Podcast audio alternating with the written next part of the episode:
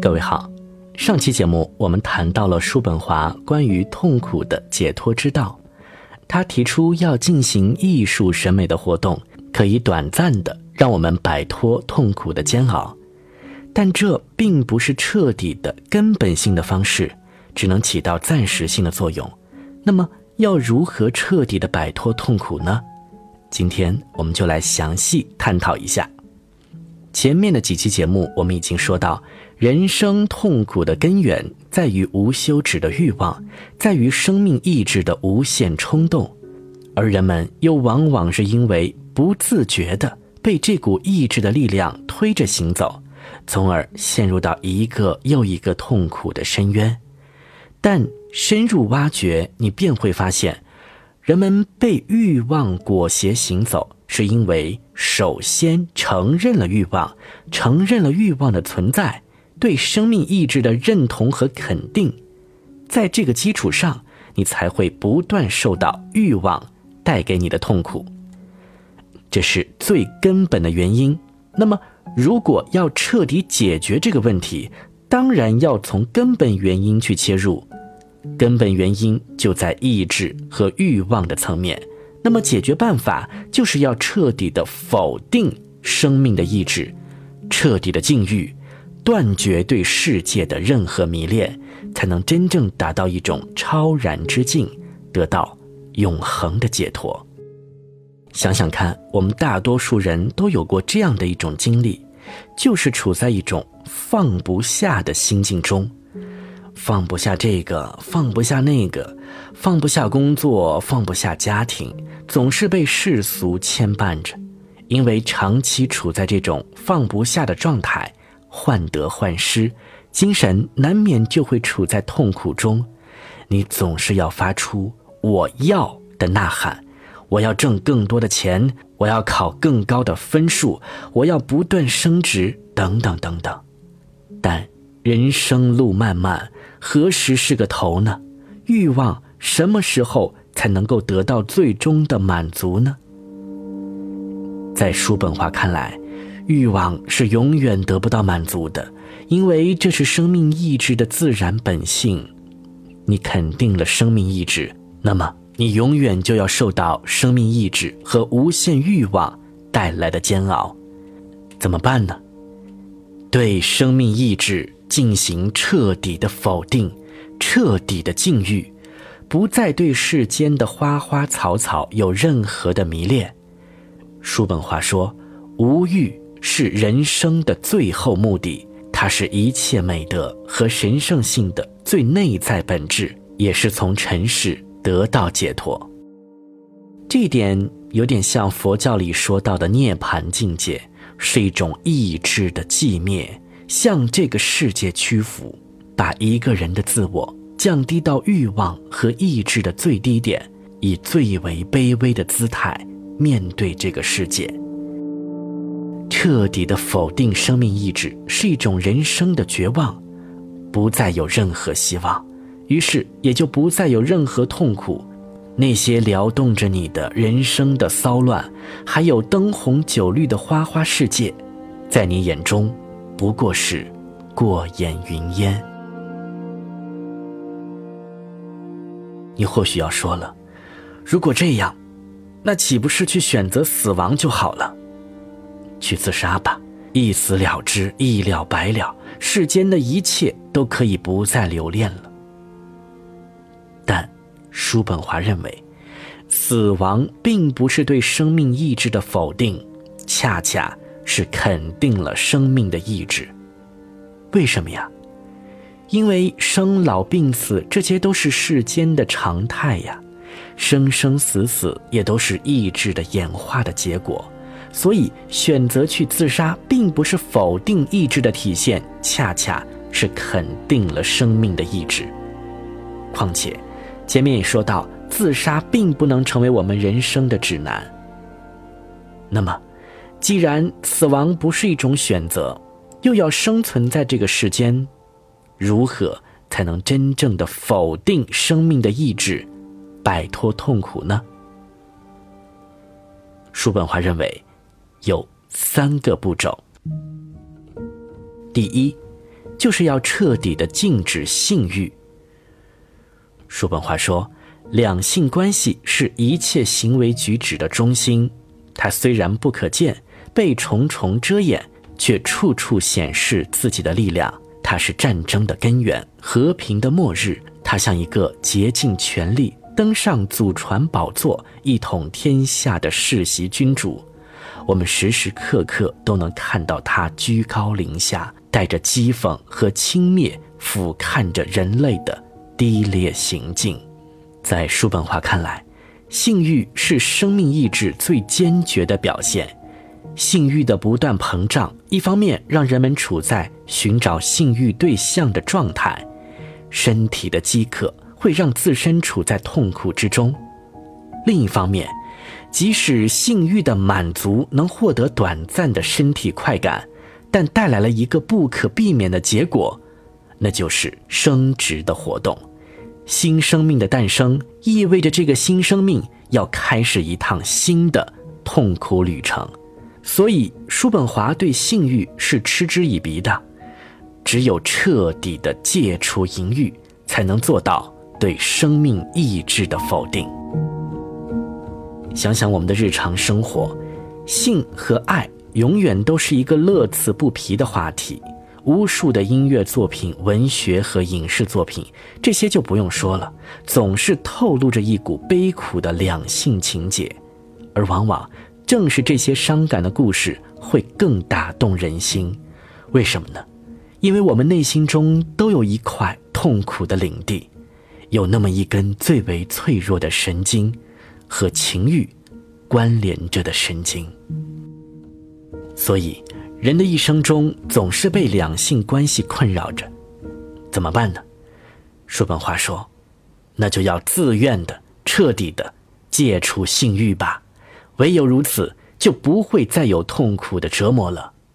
而这仅仅是否定生命意志的第一步，第二步。”便是甘愿受苦。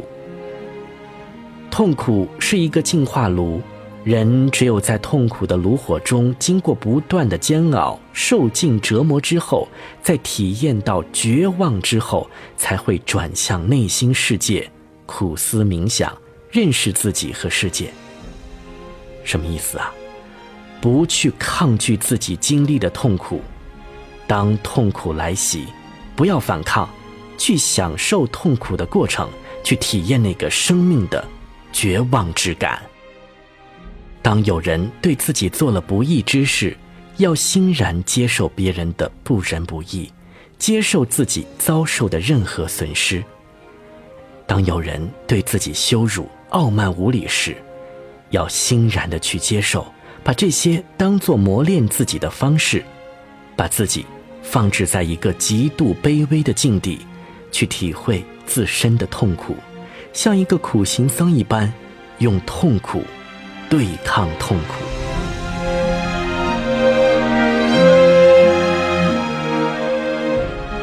这让我想到了特蕾莎修女的一首诗，叫《无论怎样》。人们常常不讲道理，不讲逻辑，自以为是。无论怎样，原谅他们。如果你心地善良，人们可能会指责你别有用心。无论怎样，要心地善良。我想这首诗其实和叔本华要表达的是同一个意思。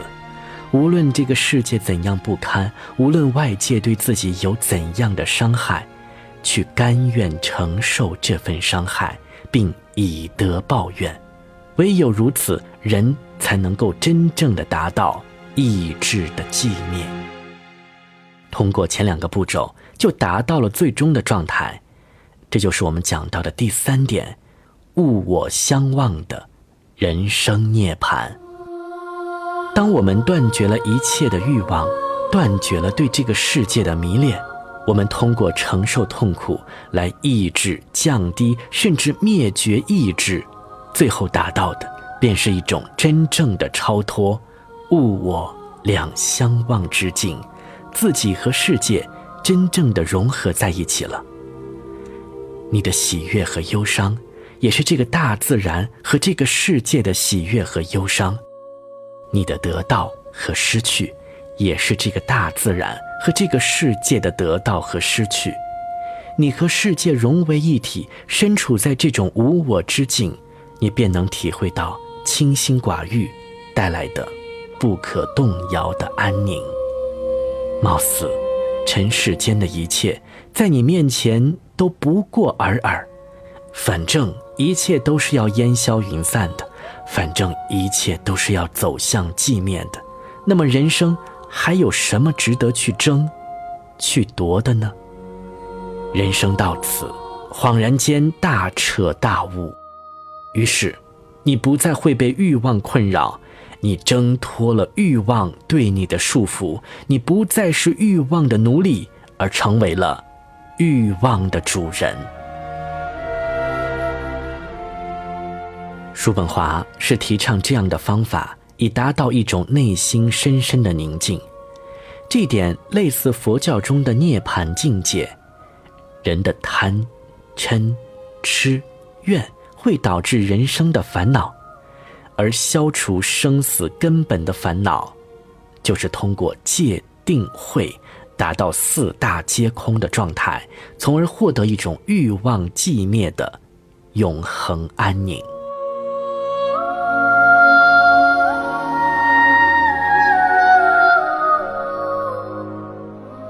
或许听到这里。你会有一种深深的悲痛感。叔本华为我们营造的人生状态，太悲痛了。这个世界貌似不再有什么乐趣，一切都是不幸的。快乐是稍纵即逝的，痛苦才是永恒的状态。人一直被一股盲目的力量推动，人也只有认识到这股背后的力量的本质。才能真正获得一种解脱。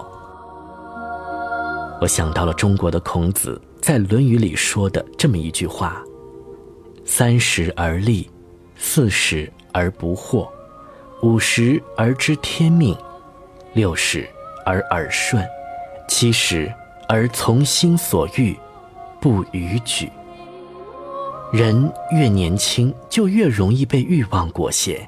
年轻人无法摆脱这股意志的自然力量，而年龄越大，人就会看开很多事情，逐渐摆脱欲望的枷锁。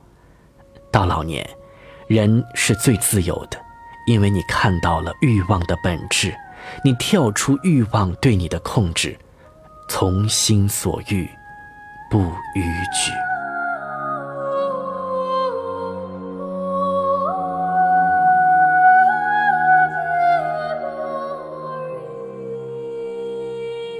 这就是叔本华，一个极其悲观的非理性主义者。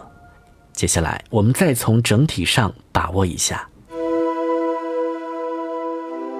叔本华把人和世界的本质归为意志，一切现象只不过是意志这个幕后推手的表现而已，而意志就意味着升腾不息的欲望，无限的欲望就意味着。无限的痛苦，因为欲望永远也无法满足，怎么办？如何摆脱痛苦呢？一种是通过艺术的审美活动，但这只能获得短暂的快乐；而彻底的否定意志，通过禁欲、通过受苦来达到一种意志的寂灭，从而才能获得人生涅槃的永恒宁静。在这里。我们对叔本华哲学有了一个大致的了解，也许你会陷入到深深的悲痛当中。既然人生处处是艰难和痛苦，那我们生活的意义是什么呢？在我看来，其实叔本华的哲学是富有极度的悲情色彩的。当然，在这个物欲横流、急功近利的现代社会。我们有时是需要叔本华的这种克制的情怀，但也不能完全否定欲望的积极意义。人生还有很多丰富多彩的乐趣，我们还是要多放眼于这个世界的美好。适当的欲望可以帮助我们更好的成就自己。我们可以理解叔本华，但未必要全盘接受。在面对人生的困境层面，叔本华是极度悲观的，而另一位伟大的哲学家则和叔本华形成了鲜明的对比。他宣扬的是一种强有力的生命意志，面对困难，面对人生的悲痛，要大胆的挑战自我，大胆的去和命运抗争。这个人，就是尼采。下期节目。我们将走进这位极具激情和活力的哲学家，去看看尼采书写的《生命赞歌》。感谢收听，下期见。